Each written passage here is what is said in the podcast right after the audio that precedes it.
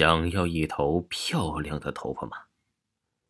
每个人都盼望着自己能够有一头乌黑亮丽的头发，但往往有些人无论怎么保养头发都是很枯燥，也让人们烦躁不已。这一次的故事是关于头发的。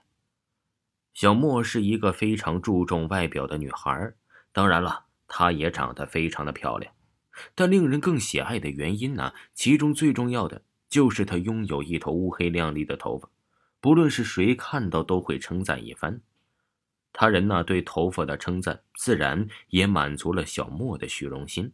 可是最近小莫的头发竟然开始脱落，并且颜色也变得暗淡，甚至分叉了起来。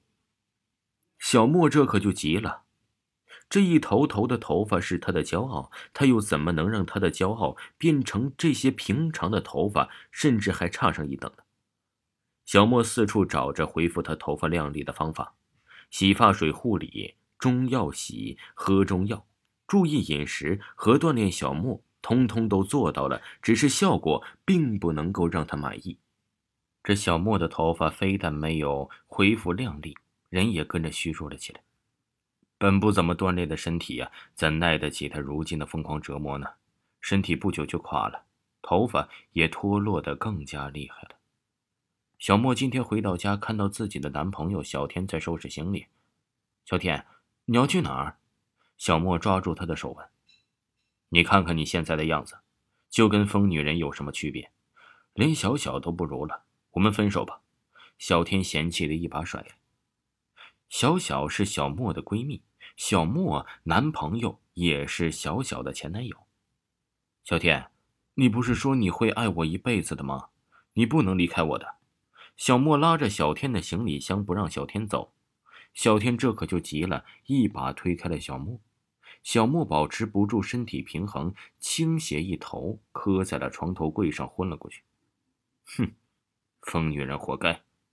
小天恶心的看了小莫一眼，吐了一口唾沫，拉着行李离开了。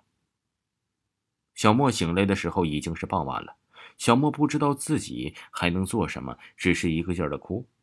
第二天呢，小莫回到公司上班，发现小谭缠着自己的闺蜜和小小，她缠绵不清。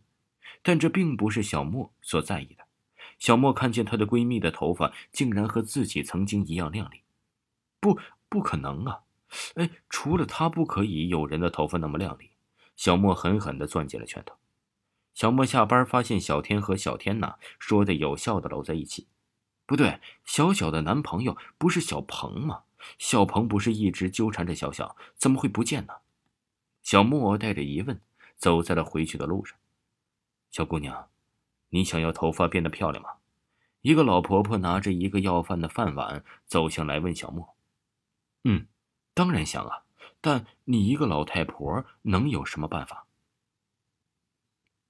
小姑娘，你靠近点儿，我告诉你。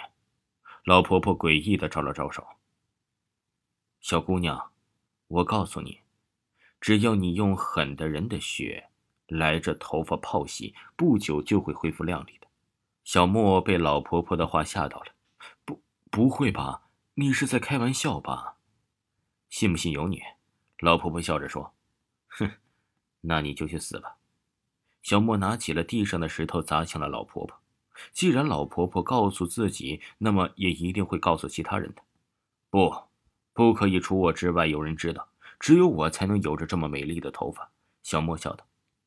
小莫拿起包里的电话，拨通了小天的电话。喂，疯女人，别再打我的电话烦我了。小莫装作可怜的声音说：“小天，你上次走的时候没有把存折拿走，你有空拿一下。”小天一听是钱，连忙改口了：“这样啊，当然要，我马上就来。”不出小莫所料，小天带着小小一起来的。在他们俩拿存折的时候，小莫的斧子狠狠地劈向他们俩。小莫的头发比以前更亮丽了，夸赞声更是啧啧不断。夜晚呢，小莫感到口渴，去客厅喝水，茂密的头发就好像活了一样，死死地勒着脖子。小莫的眼睛睁着，滚圆的。舌头从口中离开了，头上的头发已经不知去处，小莫、小天、小小就这样在这个世界消失了，或者说是死去了。只是角落上又站着的那位老婆婆在拿着乞讨的饭碗四处询问：“小姑娘，你想要头发变得漂亮吗？”